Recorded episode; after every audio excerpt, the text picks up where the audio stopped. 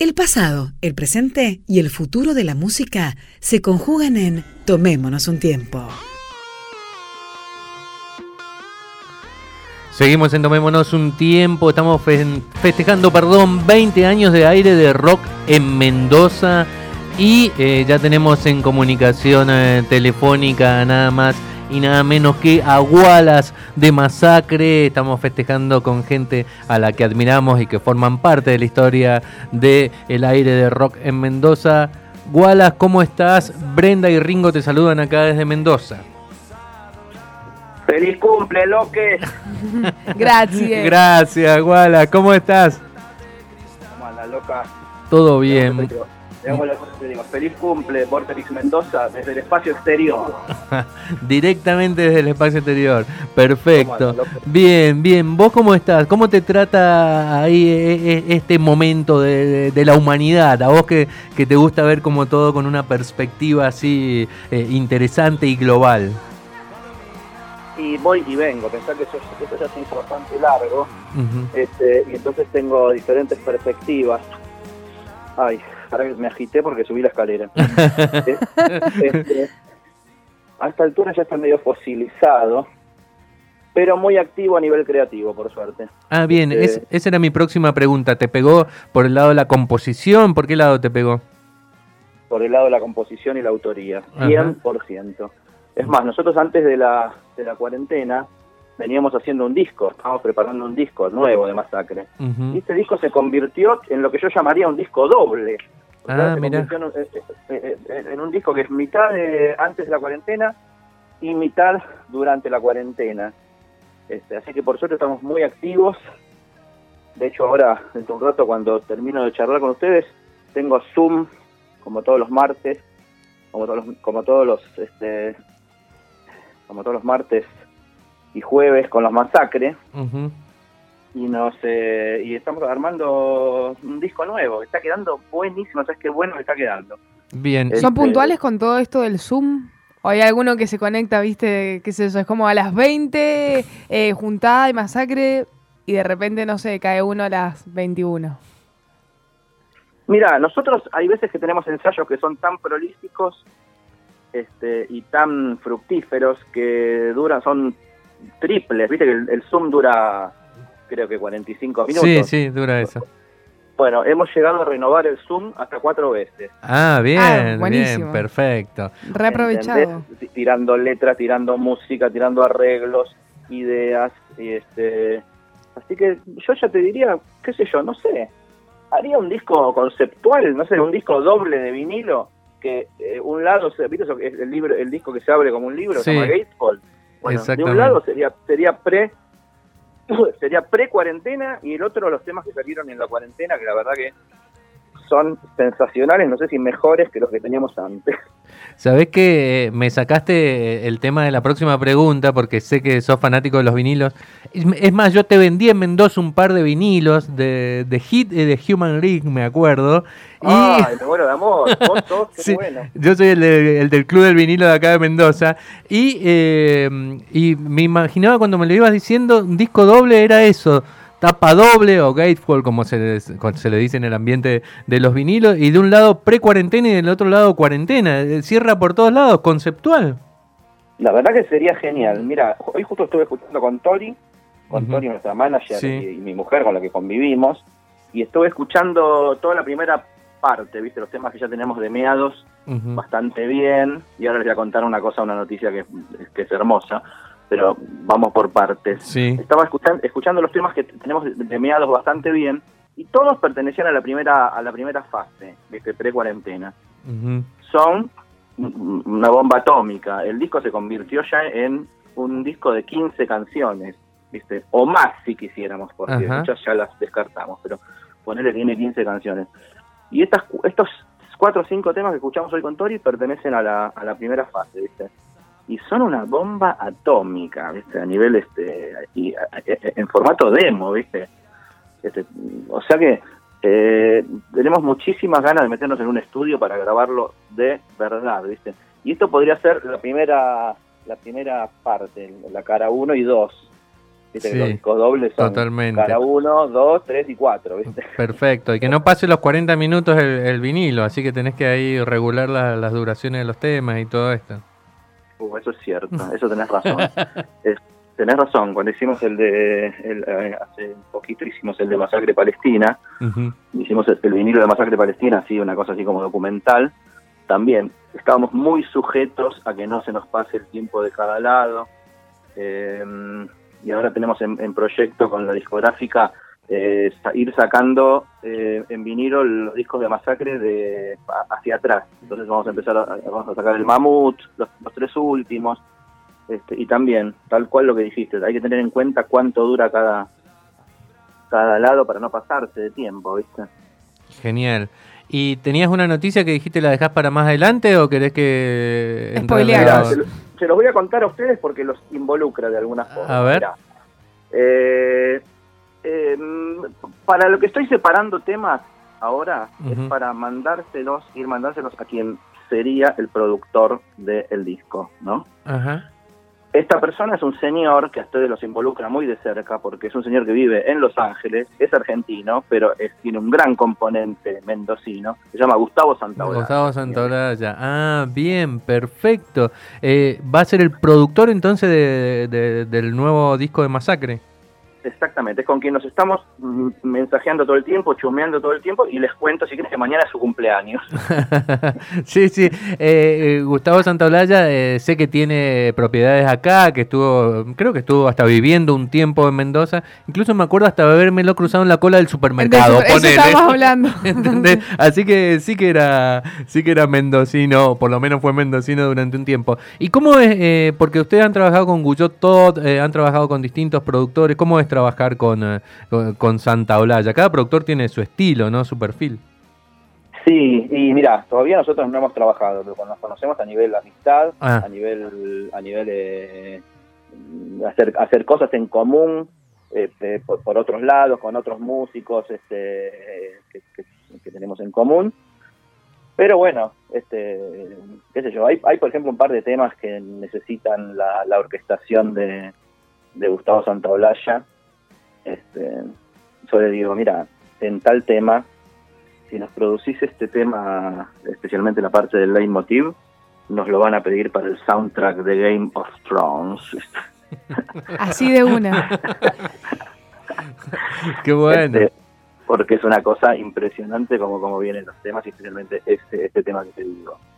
Este, y así que bueno, estamos, estamos en esa, yo mandándole cosas así muy a lo bestia, muy a lo punk, eh, en formato WhatsApp, se lo mando por WhatsApp, el audio, meto la letra antes del tema y alguna reseña.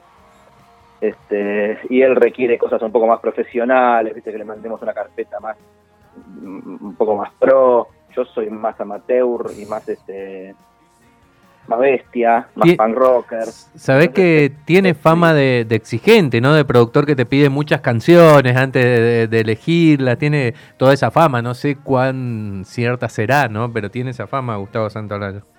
Tiene fama de exigente, de bravísimo, de pocas pulgas y tiene, por ejemplo, una característica que es así, mira, viste que él ha hecho músicas de película con las cuales ha ganado sí, sí, sí, eh, totalmente. Grammys, innumerables Grammys, ha ganado como 18 Grammys, ¿no?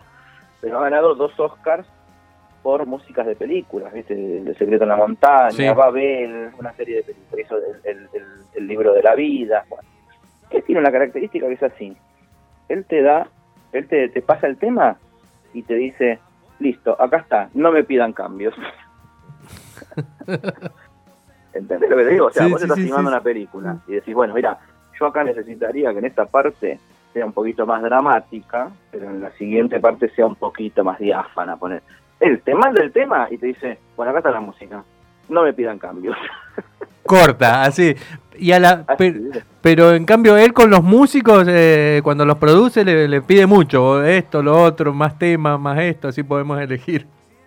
Tal cual, Así que tengo un poquito de eh, ansiedad mucha mucha intriga, muchas ganas de trabajar con él, pero también un poquito de miedo, te digo la verdad. Porque nosotros, tanto con Juanchi, cuando hemos laburado con Juanchi, con Flavio Cienciarulo de los Cadillacs, con, incluso con Tot y Guyot, yo con Tot y Guyot he terminado en circunstancias de, a los gritos, como si fuera, ¿te acordás Phil Spector cuando sacaba una pistola en el, en el estudio y pegaba un tiro en el techo, ese tipo de cosas? Sí, sí, totalmente. Boludo. Yo, yo cuando nosotros grabamos Biblia OVNI, bajo la producción de, de Alfredo Tot y de Pablo Bullot, yo he estado, eh, y creo que está filmado, porque lo documentábamos todo, todo, todo, todo, ¿viste? Yo he estado a los gritos diciéndole, por ejemplo, ¿no te das cuenta que si yo dejo esta frase, nos aplaude la revista Rolling Stone y la crítica del rock? En cambio, si yo pongo esta otra frase, nos aplaude la Rolling Stone y la crítica literaria también. Ese tipo de circunstancias, yo con Sontabloya no voy a poder tenerlas. Sabes que eh, me hiciste acordar, eh, usted, o sea, Masacre eran los Ramones y, y, Guyot Todd era Phil Spector, digamos, era más o menos una relación así, complicada. Exactamente, cuando, cuando Phil Spector produce ese disco hermoso de los Ramones que se llama End of the Century. Sí. Que es un disco que el chiste que tiene es toda la orquestación que tiene por detrás, ¿no? Sí. Este, exactamente. El tipo en un momento, en una discusión con los músicos, saca un chumbo y pega un tiro en el pecho, boludo. no, no, ahora con Santa Blanca, como están a la distancia, eso sabemos que por lo menos no, no va a pasar. No me quiero someter a ese tipo de cosas. Ahora, ese tipo me dice, deja esa frase, no le muevo ni una coma. Gustavo, eh, eh, Gustavo, Wallace, ¿va por la onda de Biblia OVNI o, vamos a encontrar un masacre muy distinto? Por lo que escucharon en los demos, ya sabemos que todo esto es un proceso largo, pero por lo que escucharon en los demos... Sí, es un masacre muy distinto. Es un masacre muy distinto. Creo que Biblia, creo que la trilogía se cierra con Biblia OVNI, la trilogía El Mamut, Ringo, y Biblia OVNI este, se cierran y entra una nueva fase. Muchas canciones mid-tempo, muchas canciones eh, climáticas, cósmicas, eh, atmosféricas, este, conceptos más simples, hay mucha psicodelia. Y, te diría que en la, en la fase de cuarentena, vamos a decir, hay mucha primera persona, mucha cosa de primera persona, de reflexión, de, de, de introspección, de, eh, muy confesional, ¿viste? No sé si está más adulto o no sé qué, pero este, y, mucha cosa mística y religiosa también.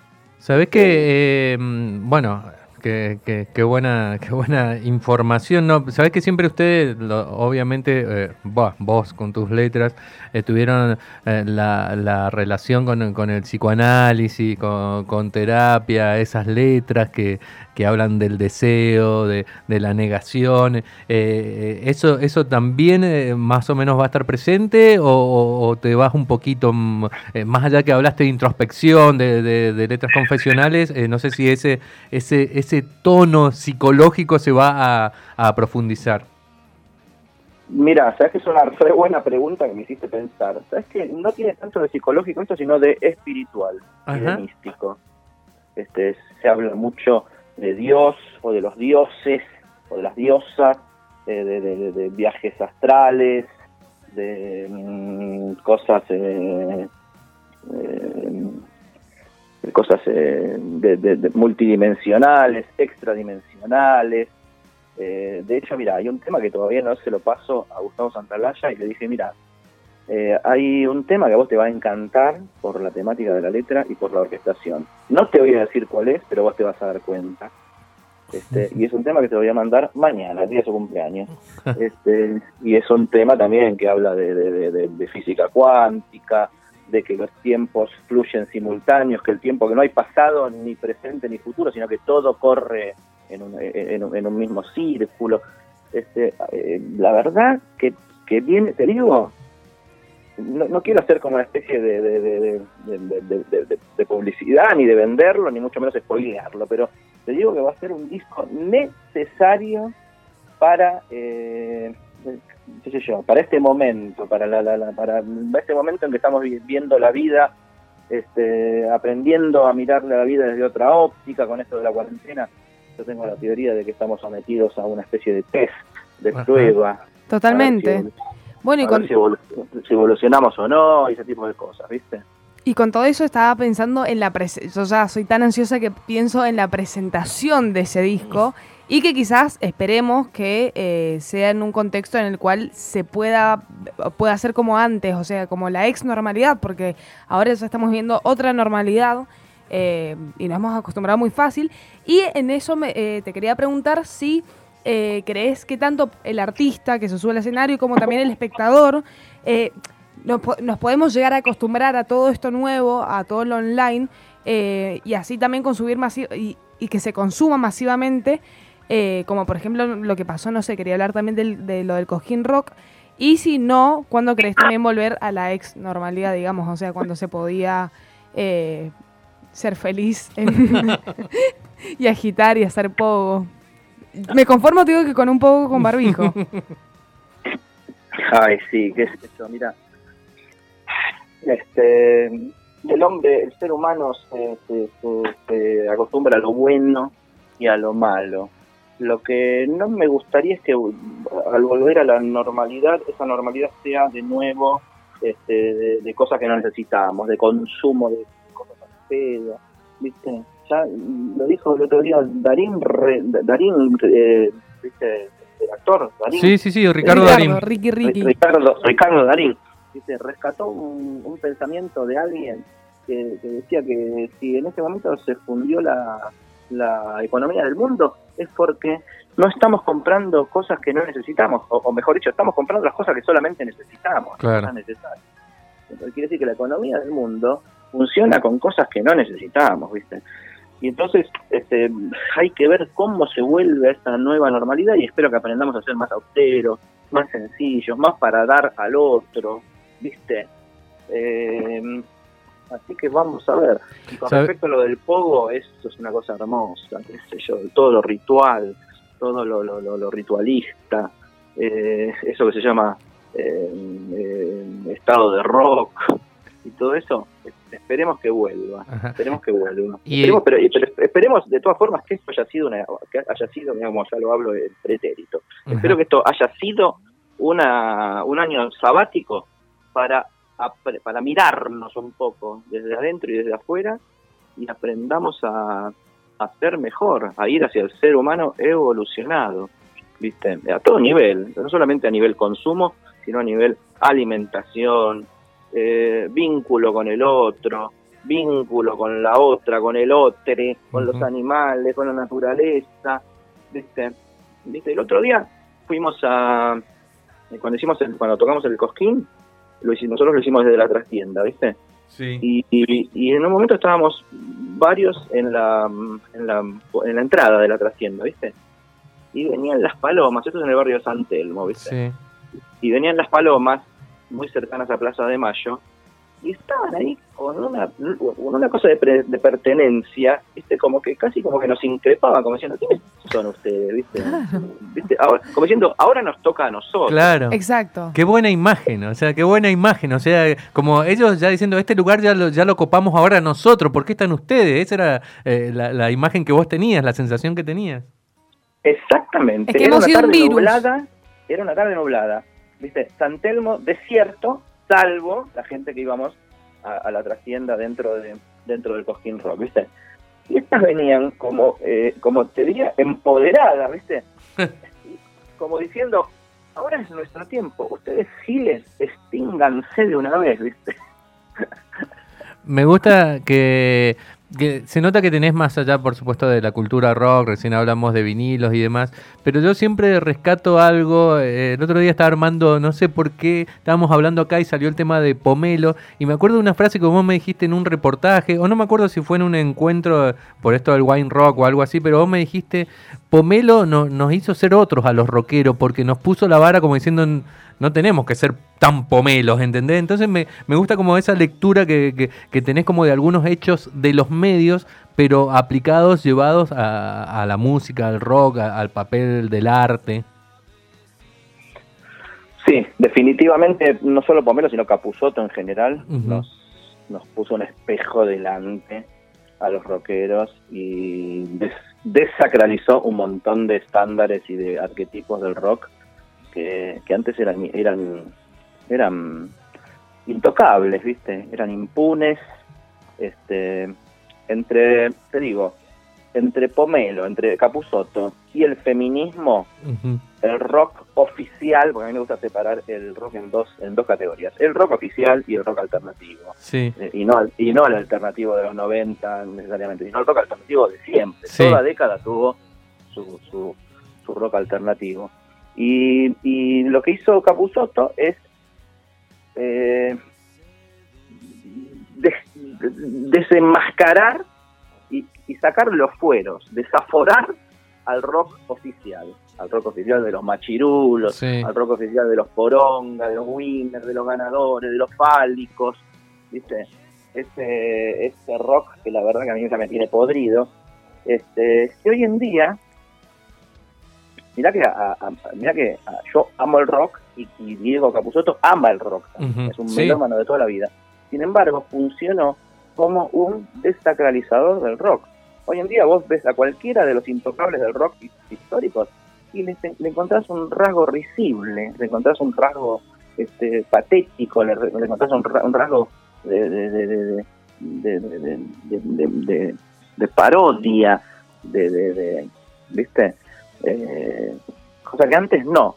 Y entonces yo creo que, que nada, que, que Pomelo y, aparte nos hizo ver a nosotros, nos puso un espejo delante bueno, para que no hagamos boludez. No digamos boludez. ¿Viste?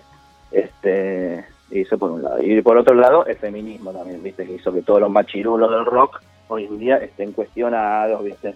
Y, si vos agarrás las, las, repito, del rock oficial. Claro, sí, sí, sí, sí, sí. Este, eh, vos agarras las, este, las, las, eh, las, bio, las, las, biografías de, de, las bandas de rock históricas oficiales, hoy en día el 90% de ese contenido es inadmisible, ¿viste?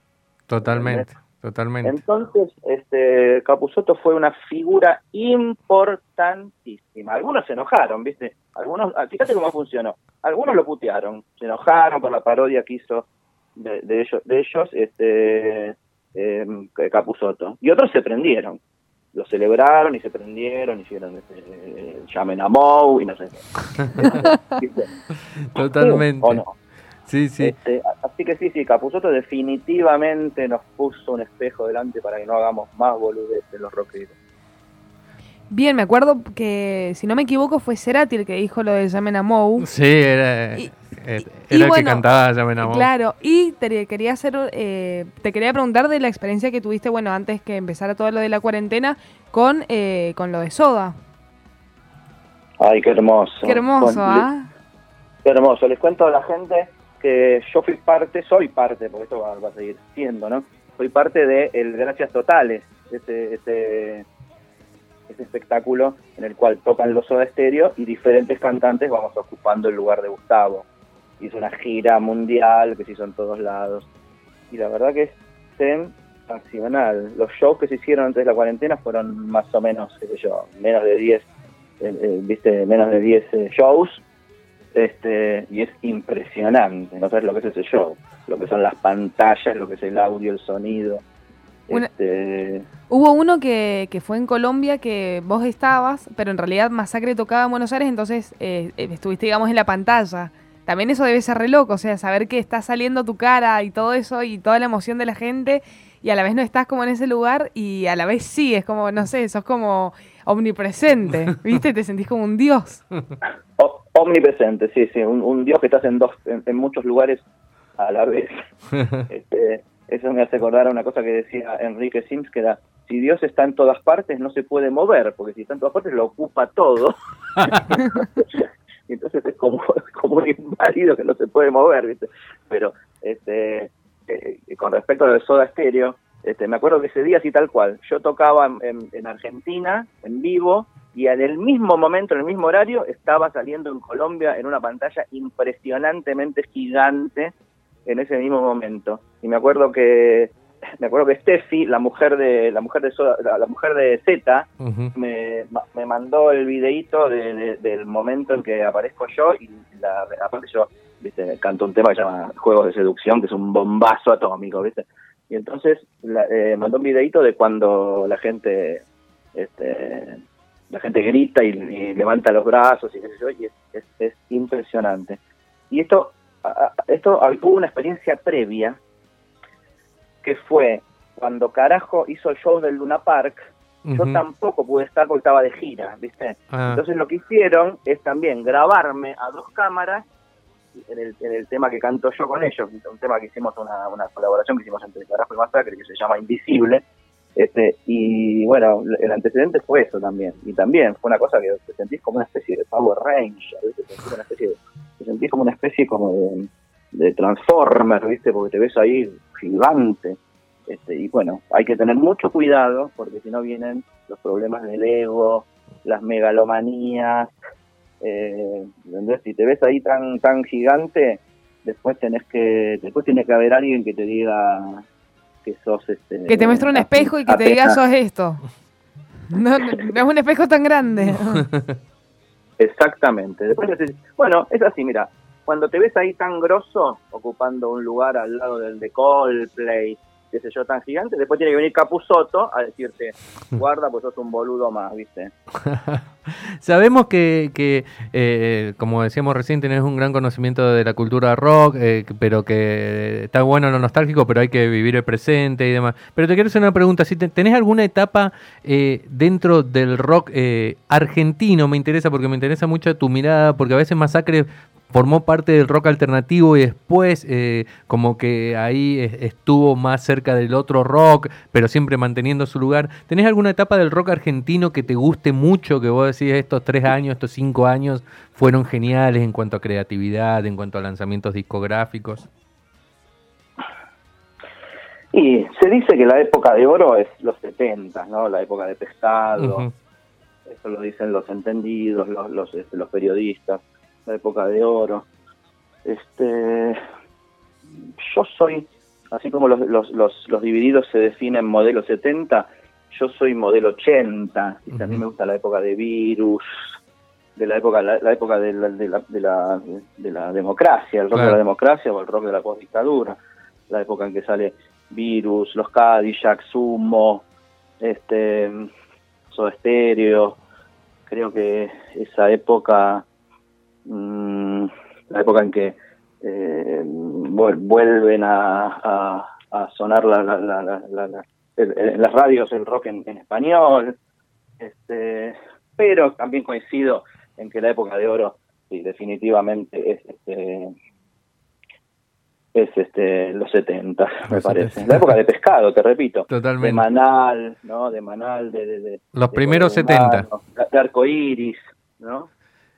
Eh, recién nombraste eh, la radio y estamos festejando, festejando perdón, 20 años de, aire de rock en Mendoza, la continuidad de rock and pop y de, y de Vorterix. Eh, ¿Has sido oyente de radio? ¿Descubrías bandas a través de algunos programas? ¿O, la radio nunca fue, fue lo tuyo?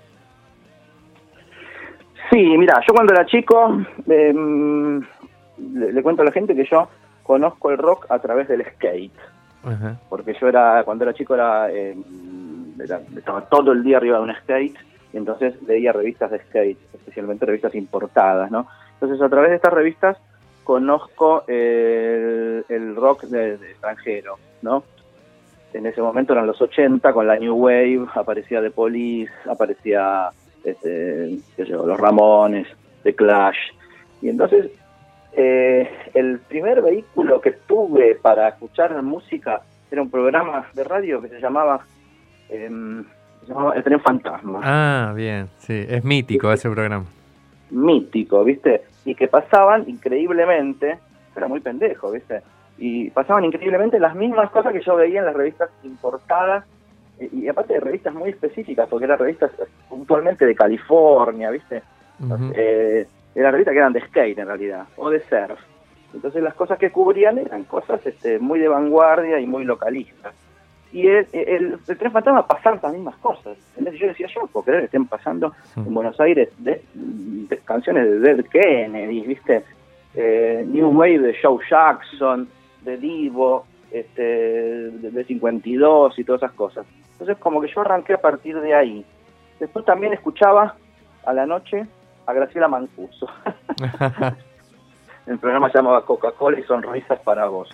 Este, y ahí pasaban, empezaban a pasar los primeros discos de YouTube, viste, cosas, pasaban Rush, viste. Este, y después, este, bueno, después, nada, todo lo que vino después, por supuesto, te quería contar cómo, cómo arranqué con la radio. ¿viste? Y para, para ir terminando, Wallace, eh, ¿te acordás la primera vez que escuchaste un tema de masacre en la radio? Ay, qué linda pregunta, boludo. Mira, la primera vez que, la, primera incursión mediática de masacre eh, en la radio, puede ser, mira, puede ser, me acuerdo de la televisiva, que fue una, entrevista, una entrevista que nos hizo eh, Alfred Olivier. Sí, lo para Un, para un programa que tenía Petinato con Vicentico y con Ruth Infarinato, que creo que llamaba eh, eh, Cuidado con el perro. Cuidado con el perro se llamaba totalmente. Iba a la tarde, me acuerdo, me acuerdo todo, todo lo que estás diciendo. Tal cual. Y vinieron a cubrir cuando nosotros tocamos en teloneros de, de y posiblemente cuando tocamos de teloneros de los Ramones. Y nuestra primera nota de radio también fue así. Fue alguien que alguien que vino a cubrir eh, que éramos los teloneros de los Ramones. Perfecto. En ese mismo momento. Wallace, eh, muchísimas gracias por la comunicación. Por supuesto que vamos a estar muy atentos. Esto es un proceso, lo de la grabación de un disco, pero vamos a estar muy atentos ahí a, la salida del sucesor de Biblia OVNI con la producción de, Santa Olaya, si todo sigue caminando bien. Así que te mandamos un abrazo muy grande desde Mendoza. Hemos pasado tremendos momentos en recitales de, masacre acá en Mendoza, así que seguramente si todo, si el universo se ordena un poquito o se desordena, vamos a volver a vivir esos recitales. Te mando un abrazo grande, Wallace. Ay, ojalá, chiquis. Bueno, les mando un beso, son divinos, ojalá nos veamos pronto. Che, feliz cumple de nuevo, ¿eh? feliz, feliz, eh, felices 20 años que sean por mucho más y ojalá nos veamos pronto. Mira, les mando de vuelta un beso, mira, así, desde el espacio exterior. Abrazo, chau, chau. Estábamos en comunicación telefónica con Wallace, cantante de Masacre. Qué bueno es entrevistar a gente, a gente interesante y talentosa. Súper copado. Es así, es así. Bien, escuchamos algo de Masacre. Que, escuchamos algo de Masacre, bien, Lo que quiera, Luciano. Tenés ahí la octava maravilla, yo amo ese tema. Sí, si lo tenés por ahí a, mano. Hacemos tiempo. Esta entrevista la vamos a subir a nuestro podcast que nos buscan en Spotify como Tomémonos un Tiempo y así con todas las demás entrevistas.